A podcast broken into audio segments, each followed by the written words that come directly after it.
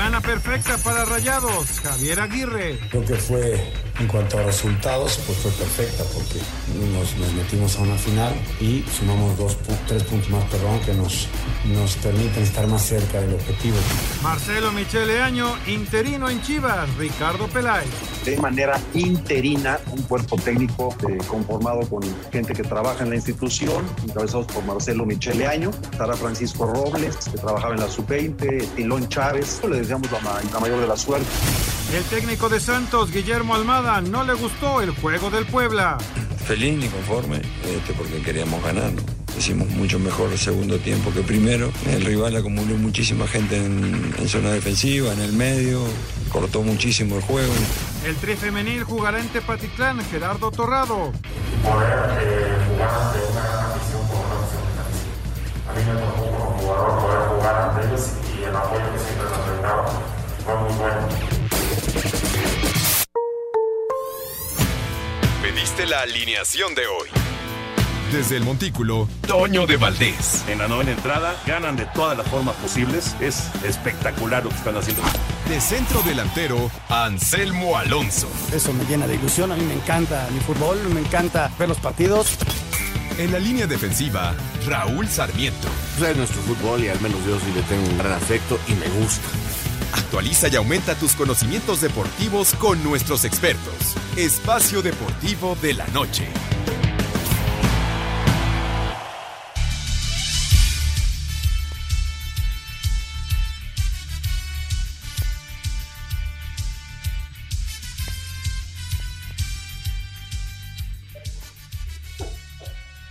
Amigos, ¿cómo están? Bienvenidos a Espacio Deportivo de Grupo ASIR para toda la República Mexicana.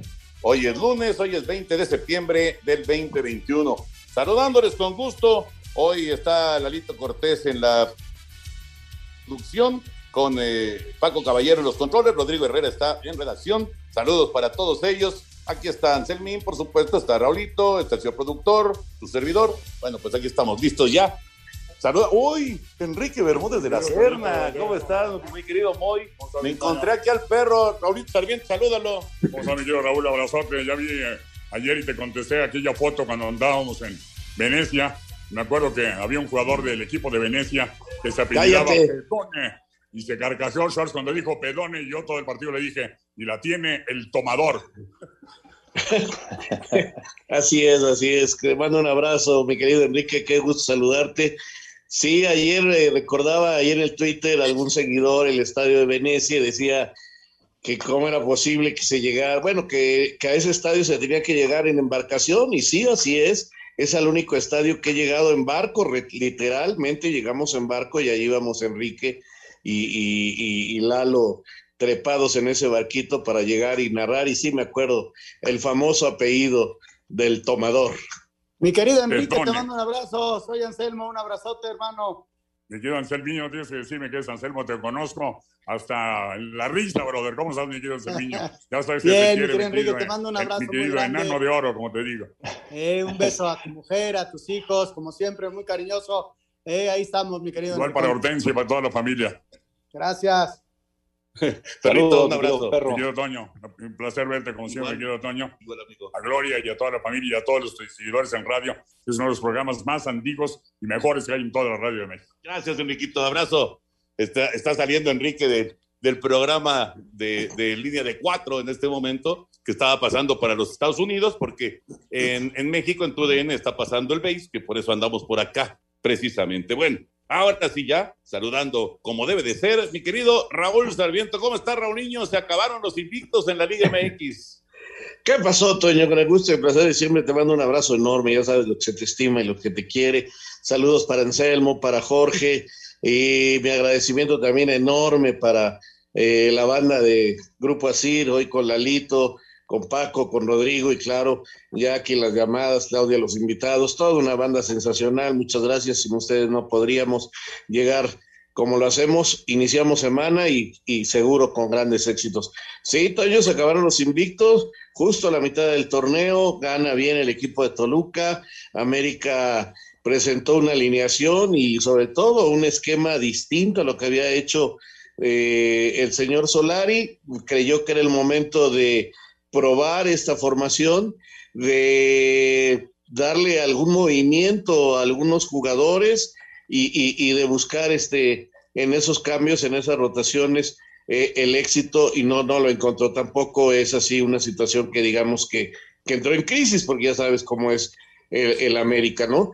Y, señalar que, Toño, entramos eh, a una etapa donde de veras este, vamos a ver cómo salen diferentes equipos librados de esta. Me refiero a que hoy es el último día que no tenemos fútbol en un buen rato, ¿eh? Mañana hay fútbol, miércoles hay fútbol, jueves, viernes, sábado, domingo, luego jornada doble donde también tenemos fútbol diario toda la semana para después meternos a la fecha FIFA triple. Entonces, y ahí tenemos cientos de partidos a nivel de selección. Entonces, eh, eh, vamos a ver cómo reacciona. Yo, por ejemplo, me interesa muchísimo ver el miércoles al Monterrey contra Toluca, un buen Toluca que le gana bien al América, pero Monterrey después de jugar ya tres semanas jornadas dobles. Y eso es este muy pesado. Quiero ver qué hace Javier Aguirre, que ahorita le está yendo bien con el triunfo contra Cruz Azul, con el triunfo contra Tigres y ver el fin de semana qué hace Toluca, porque ahora es Toluca el que se mete a las jornadas dobles. Y la próxima semana estos equipos vuelven a jugar tres partidos. Eh, entonces vamos a ver planteles, rotación, movimientos que hagan los técnicos, este, cómo van resultando. Va a ser muy interesante este, ver cómo se manejan estos eh, prácticamente nueve puntos de todos los equipos. Pues sí, va a estar muy movidito, tienes toda la razón. A partir del día de mañana, intensa actividad de la, de la liga antes de que llegue la fecha FIFA. Anselmín, te saludo con gusto y pues se tomó la decisión en Guadalajara, a pesar de la victoria frente a Pachuca, le dieron las gracias a Víctor Manuel Bucetich. ¿Cómo estás, Anselmo? Abrazo. Toñito, te mando un abrazo muy grande, todo lo mismo para Raúl, para el productor, para la gente de Nacir, gracias a todo el público que nos escucha todas las tardes Mira, Toño, la verdad, este, extrañado, extrañado, ¿no? Este, ¿por qué? Pues porque venía poco a poco, quizás las formas no gustaban, pero los resultados estaban ahí. Venía de ganarle al Necaxa, luego em, empató de visitante y luego ganó como local. Sí, las formas no gustaron. Yo creo que eso es lo que lleva a la directiva a tomar las decisiones, alguna bronca interna. Hoy Ricardo habló de muchas cosas, de quién, el perfil del, del personaje que quieren. Mientras tanto, Marcelo Michel Leaño, ese que dirigiera al Necaxa un ratito, este, va a ser el hombre que va a dirigir frente al equipo de las Águilas del América, pero no deja de extrañarme, Toño, sobre todo por el momento, ¿no? Porque si haces las cuentas, Víctor empezaba quizá no a mejorar en lo futbolístico, pero sí a tener una defensa más sólida y los resultados empezaban a llegar. Yo creo que las formas del fútbol no le gustaron, los abucheos no le gustaron a la directiva y se toman decisiones, Toño, yo creo que raras, ¿eh? a la verdad, muy extrañas. Pues sí, sorpresivas, sorpresivas. Ya platicaremos de todos los temas de fútbol, pero nos arrancamos con la NFL, semana 2 del fútbol americano profesional. Venga. Fox Sports, sin impacto no hay NFL, presenta. Chicago le interceptó tres pases consecutivos a John Burrow y vencieron 20-17 a los bengalíes. Zach Wilson lanzó cuatro intercepciones y los Jets cayeron 25-6 ante los Patriotas. Décimo primer derrota consecutiva para Nueva York ante Nueva Inglaterra. Los Raiders vencieron 26-17 a Pittsburgh. Carolina 26-7 a los Santos. Los Bills apalearon 35-0 a Miami, que sufrió la baja por lesión de su coreback Tua Tagovailoa. Cleveland le pegó 31-21 a los Tejanos. Los Carneros 27-24 a Indianapolis. San Francisco 17-11 a Filadelfia. Jacksonville perdió 23-13 contra Denver. 17 derrotas consecutivas para los Jaguares. Arizona le pegó 34-33 a los vikingos. Tom Brady con cinco pases de anotación, dos de ellos a Rob Gronkowski. Y Tampa Bay le ganó 48-25 a Atlanta. Con el reloj en ceros, Dallas ganó con gol de campo 20-17 a los cargadores. En tiempo extra, Seattle perdió en casa 33-30 ante los Titanes. Y Kansas City cayó 35-36 en Baltimore. Primer derrota de Mahomes en septiembre. Para Sir Deportes, Axel Toman. En busca de ganar su primer partido en casa por novena temporada consecutiva, pero con la sensible baja del apoyador externo Sadarius Smith, Green Bay pondrá fin a la semana 2 de la NFL enfrentando a Detroit Lions, cuadro que, con lo mostrado ante San Francisco y pese a su vulnerabilidad defensiva, apostarán toda esperanza al nivel de respuesta que pueda ratificar Jared Goff desde los controles. Aquí parte de sus declaraciones previa al compromiso. Por supuesto es un juego con rivalidad, de división, y eso lo convierte en un asunto más importante, pero al mismo tiempo creces viendo Monday Night Football en Lambeau y sabes que son grandes partidos. Tan pronto como pisas el campo, es verlo fuera de la ventana. La historia respalda dominio de Packers sobre Lions desde Brett Favre y continúa con Aaron Rodgers a partir del 2008. A Cider Deportes, Edgar Flores. La semana 2 de la NFL, eh, Indianapolis perdió, Raulito, ni hablar. Miami se quedó en cero, Anselmín, qué cosa. Y los Raiders ganaron y mantienen el invicto así la temporada. Vamos a mensaje, regresamos con la información de grandes. Fox Sports, sin impacto no hay NFL. Presentó. Espacio Deportivo. Un tuit deportivo. Arroba marca TMF bautizan a un insecto de arena de la costa del Mar Negro con el nombre de Simonale.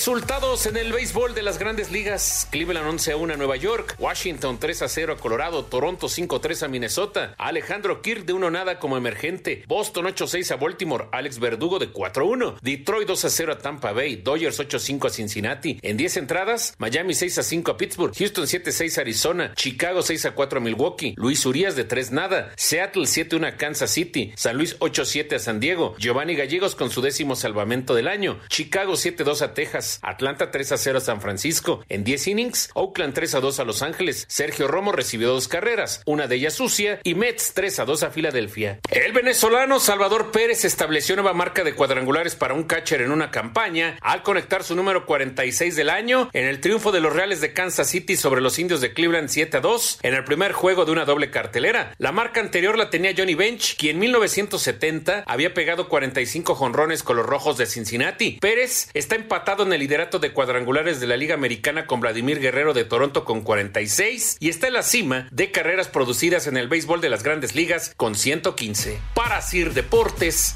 Memo García. Bueno, pues ya solamente dos semanas más, Raúl Anselmo, de temporada regular en las grandes ligas. Todavía hay muchísimo por definir, pero se este, está acabando ya el calendario regular. Sí, pues sí, se está acabando, y, pero ven, vienen grandes emociones, Toño. La verdad es que vienen momentos importantísimos y este habrá que irlos viviendo poco a poco, ¿no? Porque este todavía, ahora sí que como dicen algunos, falta lo mejor. Oye, Toño, estaba viendo los standings. Dodgers al menos aseguró ya estar con los comodines, ¿no? Esa es una realidad. Y el que le está costando trabajo después de haber tenido una muy buena racha hace un par de meses son los Yankees, Toño. Está bien complicado que, que puedan acceder, ¿no?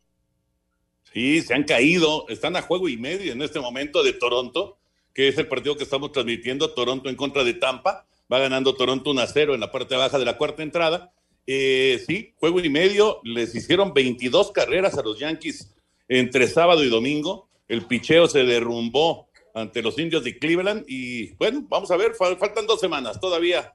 Van a pasar muchas cosas antes de, de, conocer ya a todos los clasificados. Y evidentemente, ahorita que mencionabas de los Dodgers, que ya tienen por lo menos sitio de comodín, pero nadie quiere quedarse nada más como, como equipo comodín. O sea, ellos quieren el primer lugar de la división, están a un juego de San Francisco, así que todavía tienen chance de, de, quedar como campeones divisionales, lo que marca una gran diferencia, ¿no? Porque como equipo comodín te juegas toda la temporada en un solo juego, en un partido nada más se define si sigues, si vas a la serie divisional o si te vas a tu casa. Entonces, es máxima presión. Yo creo que eh, Dodgers con el tremendo pichó que tiene debe de superar al final a San Francisco, pero qué bárbaro, qué temporada. Una temporada formidable la que han tenido los gigantes. Pero bueno, ya platicaremos más en, los próximos, en los próximos días del béisbol de grandes ligas. Vamos a meternos ya en el tema del fútbol y nos arrancamos con la salida de Víctor Manuel Bucetich Escuchamos la, información, lo de ayer, lo de hoy también, ya con la confirmación de Leaño como el técnico interino y platicamos.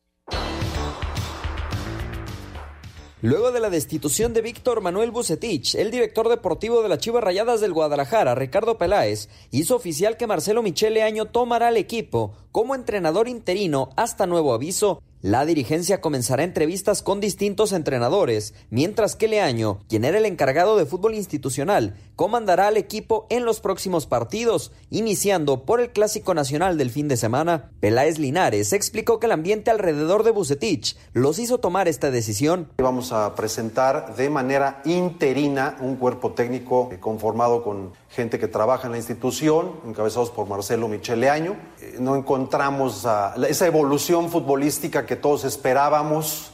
Siento que el entorno cada vez lo veía más turbio, quizá no era el entorno favorable. Primero que nada, aclarar que es un interinato, mientras eh, vendrán algunas entrevistas eh, con las probables opciones para la dirección técnica de Chivas. El cuerpo técnico de Leaño incluirá a un exjugador de Chivas como Paulo César El Tilón Chávez. Para Sir Deportes desde Guadalajara, Hernaldo Moritz. Gracias, Hernaldo. Ahí está la información. Ayer, pues creo que todos nos sorprendimos, ¿no? Al conocer la noticia de la, de la salida de Víctor, no tanto por eh, eh, el ambiente, por las cosas que se han manejado en las últimas semanas, sino por la victoria del sábado y como quiera que sea, Raúl Anselmo, pues eh, eh, este equipo llevaba cuatro partidos sin conocer la derrota, ¿no? Y ya se había metido en los ocho primeros del torneo, en fin, pero pues simple y sencillamente ya no aguantó más el, el tema con Víctor Manuel Bucetich. Sí, muy extraño, Toño, muy extraño. Se ve que, que había cosas adentro, pues que estaban muy podridas y que pues hicieron, pues hasta aquí llegaron, ¿no? O sea, ya desde Hace un par de semanas se hablaba de que eh, Michele Año estaba preparando el camino, de que todo estaba mal ahí adentro, eh, luego la salida de Alberto Coyote, eh, una serie de situaciones este, que se han ido dando con las Chivas Rayadas de Guadalajara. A mí me parece muy, muy extraño lo que han hecho. parece que no es el momento adecuado. Si están buscando un golpe de ambiente interno, pues a lo mejor le resulta, porque sí, el América el, como rival para Guadalajara y sus jugadores representa pues una novedad y se van a agrandar y van a querer hacer el partido de la vida y, es normal, ¿no? Y, creo que en ese aspecto eh, está bien, es lo único que es lo único que le encuentro de razonable a este movimiento, buscar ese golpe anímico que los impulse. Ahora, más adelante, pues este, por, porque pon tú que con esto le alcance para ganarle al América, pero más adelante eh, va a ser dificilísimo que puedan mantener ese nivel, pero en fin, eh, escuchando a Ricardo, pues caramba, me parece difícil de ver eh, todo lo que escucho y me parece que van a buscar un técnico, no de los que se está hablando, fíjate que escuchándolo traigo en la cabeza, me está dando vueltas, que a lo mejor buscan hacer lo que hicieron con, con Almeida, ¿no? Traer un técnico así, desconocido en México, que venga, que conozca el fútbol mexicano y que hablándole con de otra manera al futbolista, venga a romper las, este, las formas, que, que venda un poquito de humo, de verso, no porque lo haya hecho Almeida, porque no fue así, aunque al final, aunque al final terminó muy mal la cosa también con Almeida y, y el equipo terminó peleando en los últimos lugares también. Este, me parece, me parece que por ahí va la cosa. A ver si no nos encontramos algún nombre de algún ex seleccionado o algún técnico argentino de los que ahora hay muchos este, en el fútbol argentino. No, no tengo, tengo esa idea, fíjate. A mí, me, después de escuchar a Ricardo, me da la impresión de que esto trascendió a Ricardo, que no fue decisión de Ricardo. Yo creo que la decisión fue de más arriba.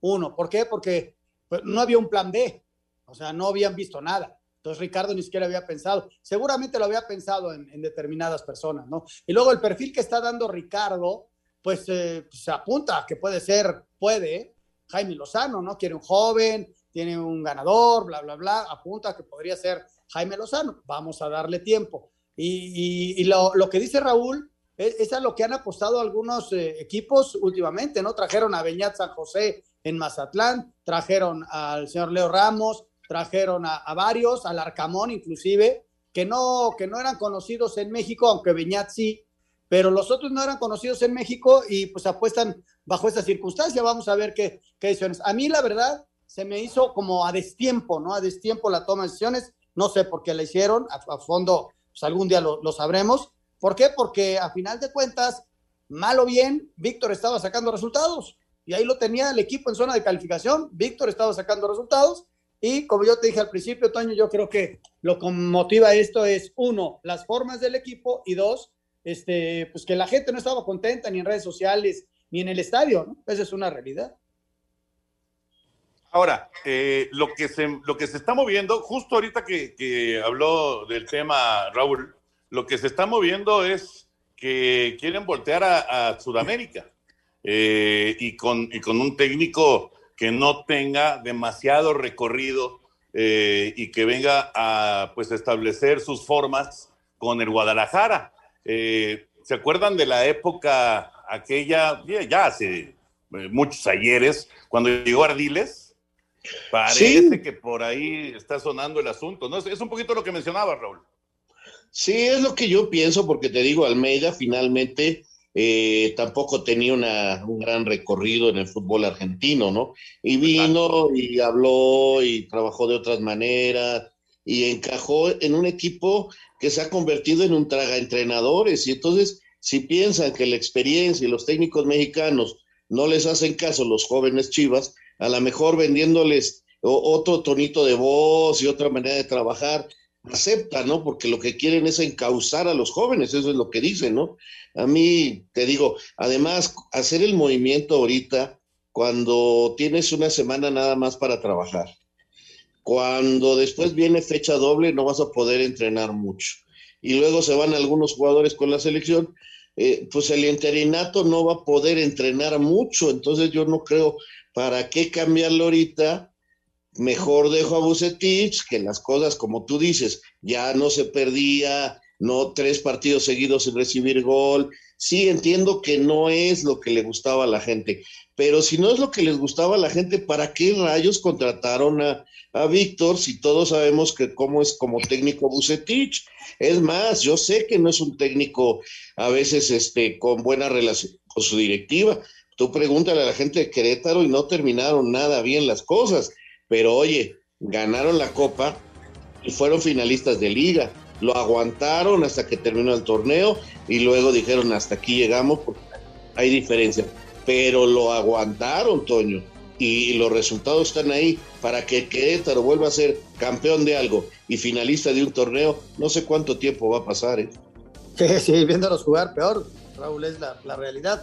Y Marcelo Toño pues, acepta esta posibilidad, él estaba ahí de institucional, su sueño era dirigir a Chivas, pues ya se cumplió su sueño. ¿Cuánto va a durar? Ya lo aclaró Ricardo, esto es interinato, ¿no? Y no sabemos qué pase a mediano plazo, ni cuánto dure el interinato. Vamos a esperar a ver si no Marcelo termina el torneo con, con el Guadalajara. Pues ya veremos, ya veremos qué pasa con las Chivas. Vamos a mensajes, regresamos, estamos en Espacio Deportivo de la Noche.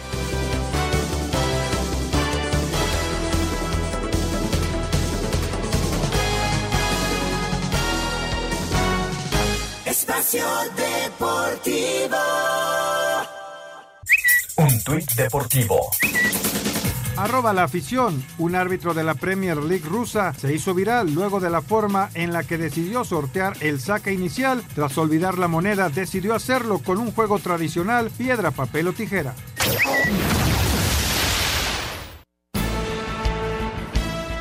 La jornada 9 del Grita México Apertura 2021 dejó al Toluca con golpe de autoridad sobre América, Bucetich fuera de Chivas y a Monterrey como ganador del Clásico Regio. Triplete del argentino Germán Berterame comandó victoria del Atlético de San Luis 4-1 frente a Cholos. Necaxa volvió a caer en Aguascalientes, ahora por goleada 0-3 contra Atlas.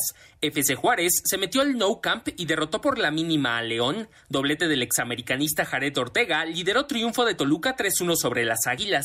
Habla Santiago Solari, estratega Crema. Tuvo mucho punch, fue muy, eh, muy efectivo en sus llegadas hoy, hoy Toluca. A veces es así.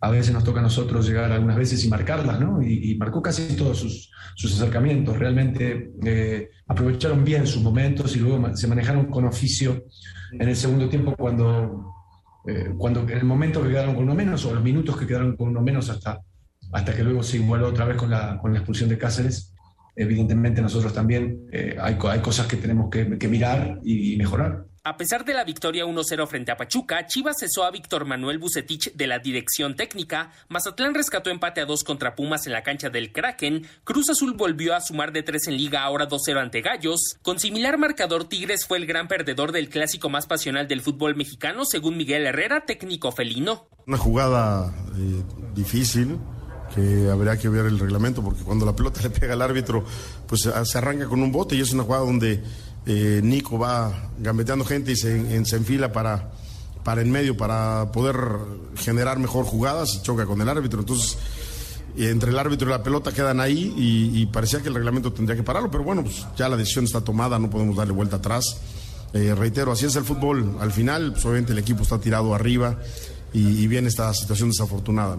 Al tiempo que la actividad finalizó con el empate a uno entre Santos y Puebla. Asir Deportes, Edgar Flores. La jornada número 9 del fútbol mexicano. Señores, ¿qué nos dejó esta fecha? Además, por supuesto, de la salida de, de Buse.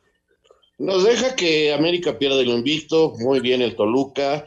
Nos deja que equipos como León y América buscaron rotación y perdieron. El León juega pasado mañana la final de la League Cup. Eh, vamos a ver cómo le va contra Seattle Sonder ahí en Las Vegas. Eh, y, y, que por fin ya parece que le encontró la manera el Tuca Ferretti a Ciudad Juárez, ¿no? Pero la derrota de León también es muy sorpresiva eh, en su propia cancha. Nos deja que Mazatlán está hecho también un desastre y Pumas le roba un puntito. Veo que Necaxa también se, se derrumba y, el equipo de los de abajo que veo más sólido es al San Luis y hay que aplaudir al Atlas que por fin está encontrando regularidad, Toño. Fíjate, yo añadiría a esto lo de Cruz Azul, ¿no? Que con esfuerzo y sufriendo y lo que quieras, pero saca el resultado como, como local, cosa que le va a permitir a Juan recuperar gente, respirar, no hay partido a mitad de semana, entonces tiene chance de recuperar algunos elementos. Ya gana Cruz Azul y eso le viene muy bien a la máquina. Por otro lado, lo del clásico norteño, ¿no? Se le dio a Monterrey este, el 2 por 0, cuando Carlos González tuvo el 1 por 1 minutos antes de eso que pasó a media cancha que comentaba Miguel Herrera y que ya platicaremos con Lalo Bricio, ¿no? El, el choque del árbitro con, con el diente, que, que la pelota queda ahí y de ahí se deriva la jugada del segundo gol. Pero Carlos González, antes de esa jugada, tiene el uno por uno. Así es el fútbol. Ayer el equipo de Monterrey tiene un buen primer tiempo y luego aguanta bien al, cuadro de Tigres y se lleva el clásico norteño, ¿no? Y, y, sí, duele mucho perder el clásico, pero ayer Monterrey supo aprovechar sus momentos, Toño.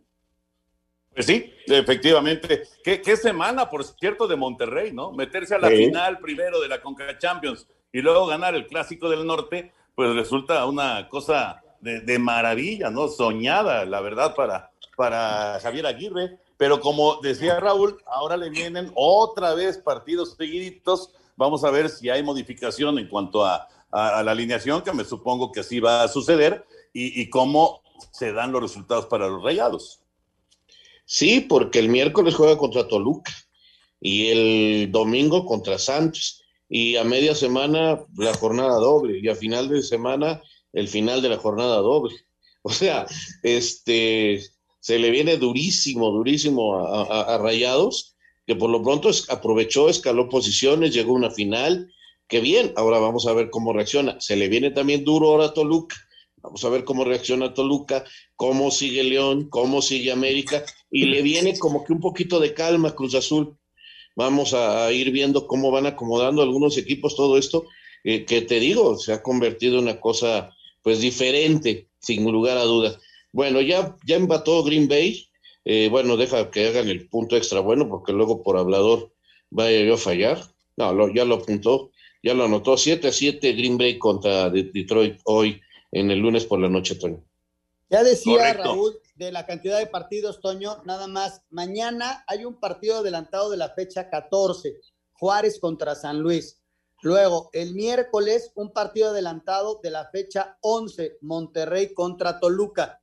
También se juega la final de la League's Cup el miércoles, el equipo de Seattle contra el equipo de León. Y el jueves arranca la jornada 10 con el Pachuca contra el equipo de Necaxa. Por eso Raúl hablaba de partidos diarios. Esos son los partidos que vamos a tener de martes a jueves.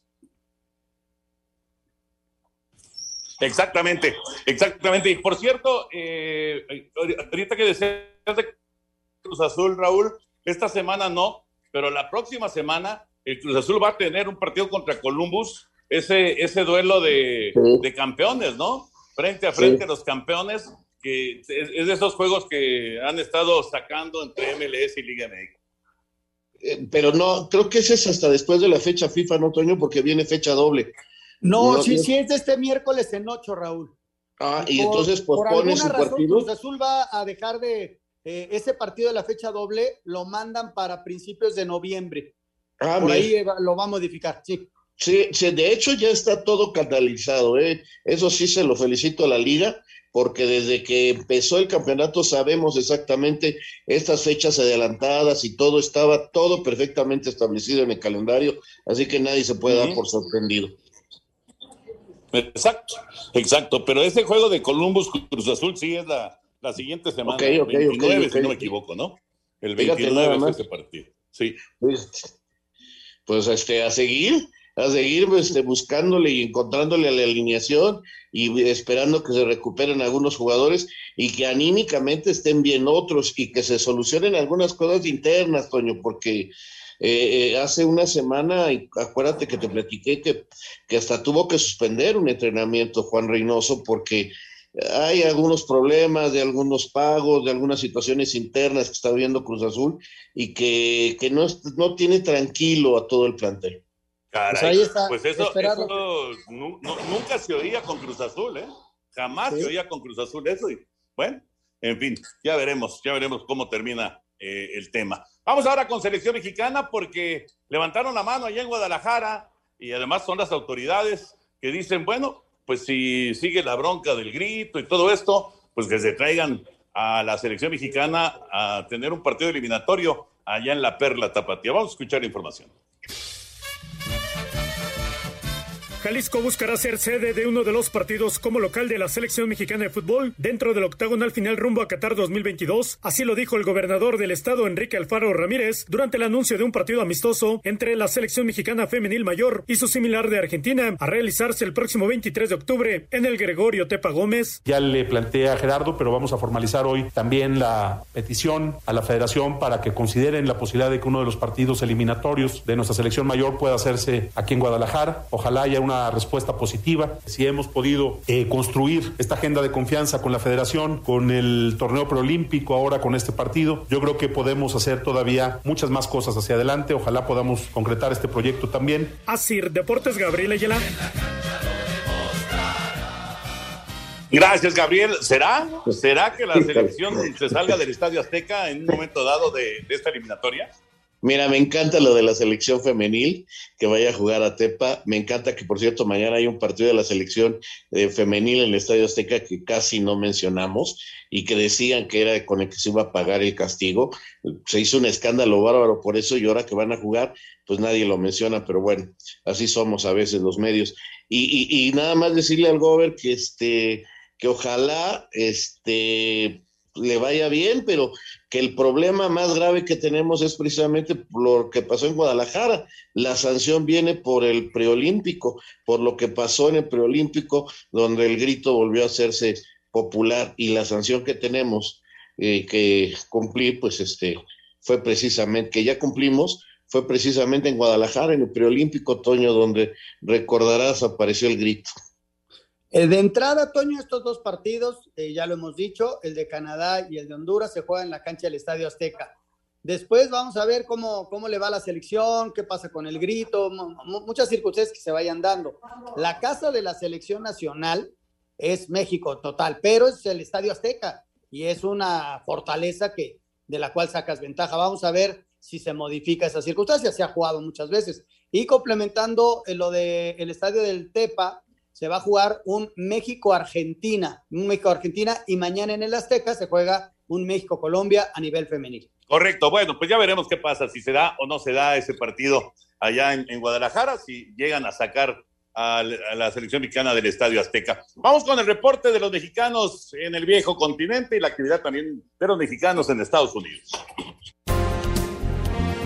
En España, jornada 5, JJ Macías entró de cambio el 46, además fue amonestado en la derrota del Getafe 0-3 ante el Rayo Vallecano. Héctor Herrera entró de cambio el 55 en el empate a 0 del Atlético de Madrid ante el Athletic. Andrés Guardado entró de cambio el 70 y fue amonestado en el empate a 2 del Real Betis ante el Español. En la segunda división, jornada 6, el Huesca del técnico Ignacio Ambriz empató a 0 ante el Fuenlabrada. En la Premier League, jornada 5, Raúl Jiménez jugó todo el partido. En la derrota del Wolverhampton 0-2 ante el Brentford. En la MLS, Rodolfo Pizarro salió de cambio el 77 en la derrota del Inter Miami 0-4 ante el New York Red Bull. Gonzalo Pineda consiguió su tercer triunfo consecutivo al frente del Atlanta United al derrotar 3-2 al DC United, mientras que el Cubo Torres y Jürgen Damm se quedaron en la banca. Habla el mismo Gonzalo Pineda. Sí, yo creo que existe esa química, está creciendo. Veo que esa química, sobre todo ahora con la integración de Luis Araujo, nos falta todavía. Creo que hay momentos donde podemos hacer mejor las cosas, tener mejor entendimiento, pero es parte del proceso siempre. Jonathan Dos Santos y el Chicharito entraron de cambio el 58 en la derrota del Galaxy 0-3 ante el Minnesota United. La Chofis López marcó dos goles y salió de cambio el 85. Osvaldo Alanís entró de cambio el 86 y Carlos Fierro salió de cambio el 46. En la victoria del San José 4-3 ante el Austin. En la Eredivisie, jornada 5, Edson Álvarez salió de cambio el 62. En la goleada del PSB 9-0 ante el Cambiur. En Portugal, jornada 6, el Tecatito Corona entró de cambio el 76. En la victoria del Porto 5-0 ante el Moreirense. En Bélgica, jornada 8, Gerardo Arteaga jugó todo el partido y fue amonestado en la victoria del Genk 2 a 1 ante el Sint-Truiden. En la Serie A de Italia, jornada 4, este lunes Irving Lozano, quien entró de cambio el 71, marcó el cuarto gol del Napoli en la victoria de 4 a 0 ante el Udinese. Asir Deportes Gabriel Ayala. Gracias, Gabriel. Eso último me parece de lo más destacado, ¿no? Que ya el Chucky se reencontró con el gol. Así es, Toño. Eh, un, un buen gol, ¿eh? El día de hoy. Eh, eh, finalmente, Edson era tan cómodo el partido que hasta descanso le dieron y eso es bueno también. Qué cantidad de goles hubo, ¿no? De los equipos grandes de algunos, de algunos países. Cantidad de goleadas. Sí, sí, bueno, imagínate, nueve del Ajax. Vamos a ver. Espacio Deportivo. Redes sociales en Espacio Deportivo, en Twitter, arroba e-bajo deportivo y en Facebook, Espacio Deportivo. Comunícate con nosotros. Un tuit deportivo. Arroba Reforma Cancha. Se entrega uno de los aficionados americanistas que participó en la pelea tras el duelo de la Conca Champions entre Philadelphia Union y el América. Espacio por el mundo. Espacio deportivo por el mundo. Romeo Beckham, hijo del legendario David Beckham, tuvo su debut como profesional con el Fort Lauderdale de la United Soccer League, segunda división de los Estados Unidos. El magistrado español Manuel Ruiz de Lara dio cinco días a la UEFA para que acredite que ha cumplido las medidas cautelares en las que se le solicitó que anularan los procedimientos disciplinarios abiertos en contra del Real Madrid, Barcelona y Juventus. La Comisión de Disciplina de la Liga de Fútbol de Francia sancionó a Lens con el cierre de su estadio, al menos durante dos partidos, a raíz de los graves incidentes protagonizados por sus aficionados el sábado ante Lille. La FIFA llevará a cabo una cumbre con las diferentes federaciones en el mundo para definir el futuro del Mundial, el cual el organismo quiere que se lleve a cabo cada dos años. Mauricio Pochettino aseguró que la sustitución de Lionel Messi al minuto 76 en la victoria del Paris Saint-Germain 2 por 1 ante Lyon se debió a que el argentino tenía alguna molestia y no quería arriesgarlo a una lesión. Espacio Deportivo, Ernesto de Valdés.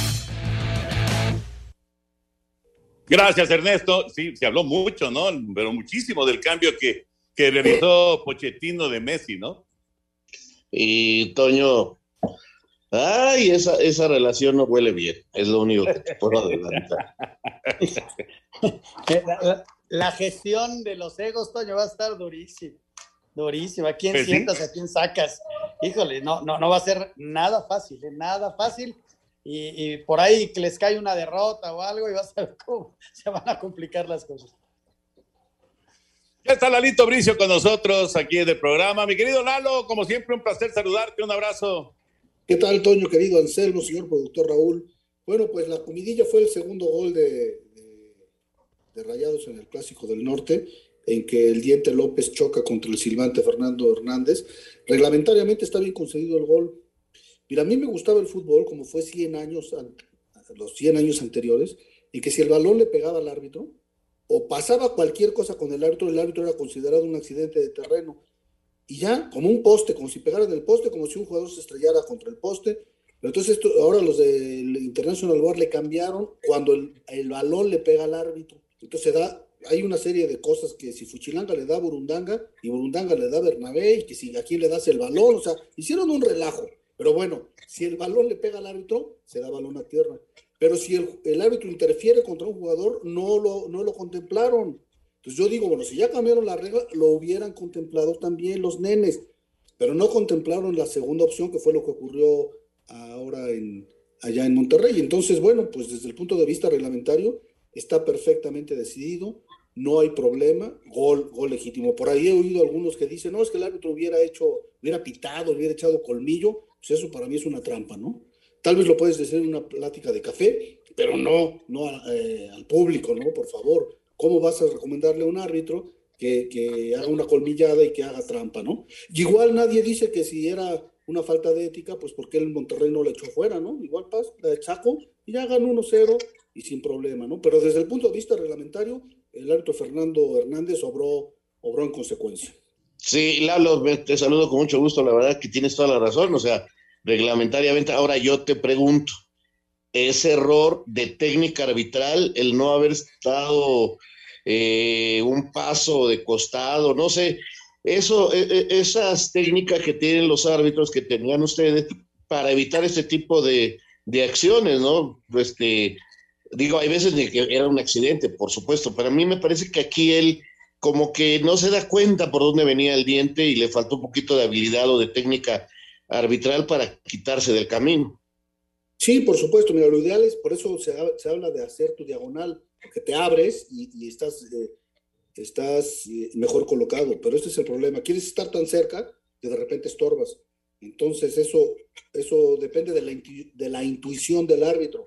Fue una jugada infortunada, ¿sí? Una jugada muy infortunada en que el árbitro no debía de estar ahí, yo no estoy justificando al árbitro, al árbitro sí le faltó técnica arbitral en ese momento, pero hay que ver el, el, el contexto y el, la, cómo iba fluyendo la jugada, ¿no?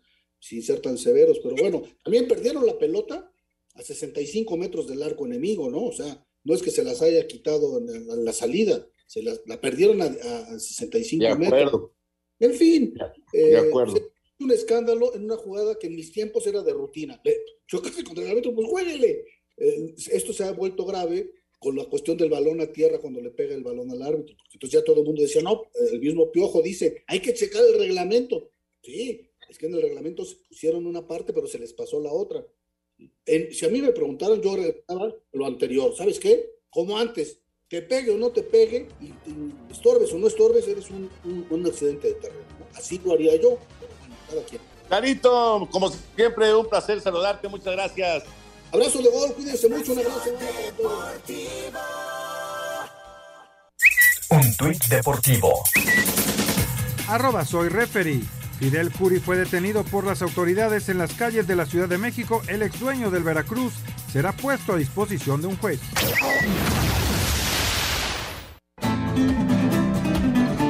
Amigos de Espacio Deportivo, sigue la buena racha del novillero mexicano michoacano para más señas Isaac Fonseca, que ayer cortó tres orejas y un rabo en la localidad madrileña de San Agustín de Guadalix, donde compartió la salida a hombros con Sergio Rodríguez. Casi se llenó la plaza de esta localidad cerca de Madrid. Los novillos de Zacarías Moreno bien presentados. Isaac Fonseca cortó el tercer rabo en su cuenta en esta temporada. El novillo se llamó Complejo, número 41, con 466 kilos de la ganadería de Zacarías Moreno. Sigue triunfando y sigue dando pasos agigantados hacia una bien ganada alternativa el novillero mexicano Isaac Fonseca allá en España. Muchas gracias, buenas noches y hasta el próximo viernes en Espacio Deportivo.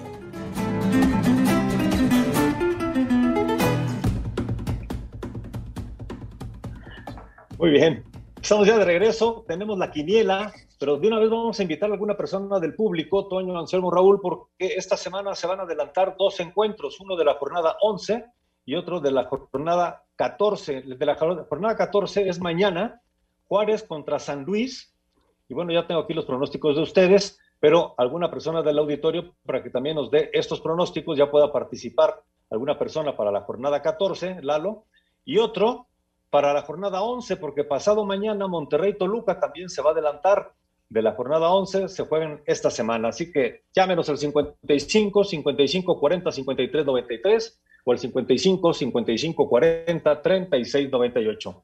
Ahí está Lalito para que nos den sus pronósticos. Uno para la 11, Toño, eh, Lalo, y otro para la jornada 14. Muy bien. Les doy los resultados rápidamente. ¿Cómo estuvo la jornada 9? Pues en primer lugar, Murrieta con 6 puntos. En segundo lugar, el Rudo con cinco. Y en tercer lugar, un empate con Oscar Sarmiento, el Polito Luco y Toño de Valdés con cuatro puntos. Eh, hasta el fondo estamos con dos puntos, Alfredo Romo, Anselmo Alonso, Iñaki Manero, su servidor, Juan Miguel Alonso, Pepe Segarra, Ernesto de Valdés y Raúl Sarmiento. El acumulado rápidamente para ir también algunas llamadas, Murrieta con 36 puntos en primer lugar, Oscar Sarmiento en segundo lugar con 35, Toño en tercero con 34 y Ernesto de Valdés en cuarto con 32. En el fondo estamos Pepe Segarra y su servidor con 27, pero arribita un puntito nada más, Villalbazo y Anselmo Alonso con 28. Así están las cosas en la quiniela. Mucha suerte a todos y bueno, pues vámonos entonces ahora con las llamadas. Muchas gracias a Jackie que nos manda estos mensajes del auditorio. David Salto Buenas noches, muy contento por la victoria de los Raiders y del Cruz Azul. Toño, después de lo visto en estos dos partidos, ¿hasta dónde crees que lleguen los malosos? Saludos y bendiciones para todos. Ha mejorado muchísimo la defensiva, eso es lo más notable, me parece, de, estos dos juegos, que la defensiva de Raiders es, totalmente distinta a la del año pasado, que era muy porosa, que le hacían muchos puntos, que no detenía prácticamente a nadie, y ahora la defensiva está de maravilla Vamos a ver, es muy temprano todavía en, el calendario, ¿no? Muy, muy temprano como para establecer qué puede pasar. Pero bueno, yo lo que más destacaría sin duda es cómo ha mejorado la defensiva en estos dos juegos. Correcto. Muy buenas noches, soy Andrés Lira, eh, soy chofer de un trailer, vivo en el Estado de México. Ahora los escucho en Cuautla, Morelos, le voy a Cruz Azul y siempre que puedo los escucho por la aplicación. Me gusta mucho su programa, felicidades. Por favor, saluden a mi esposa, María Luisa Tejocotitla Gómez. Muchísimas gracias. Saludos, muchas Saludos, un abrazo. Un abrazo. Hola, ¿qué tal? Muy buenas noches. Los eh, equipos mexicanos, ¿por qué ya no van a la Copa Libertadores? Nos pregunta Mercedes Flores Carmona desde Acapulco, Guerrero.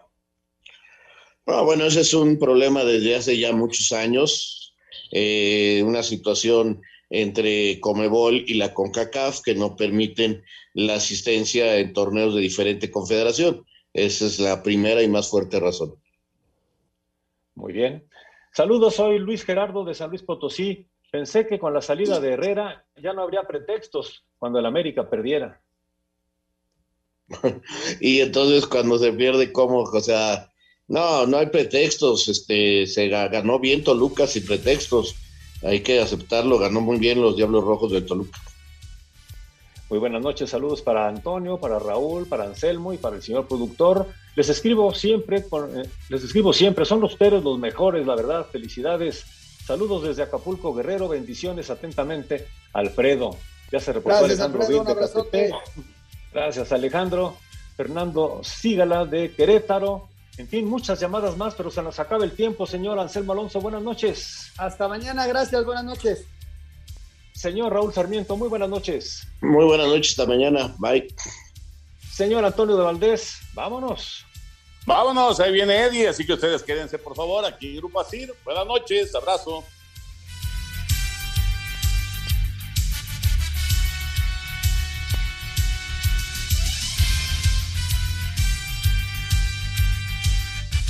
Espacio Deportivo.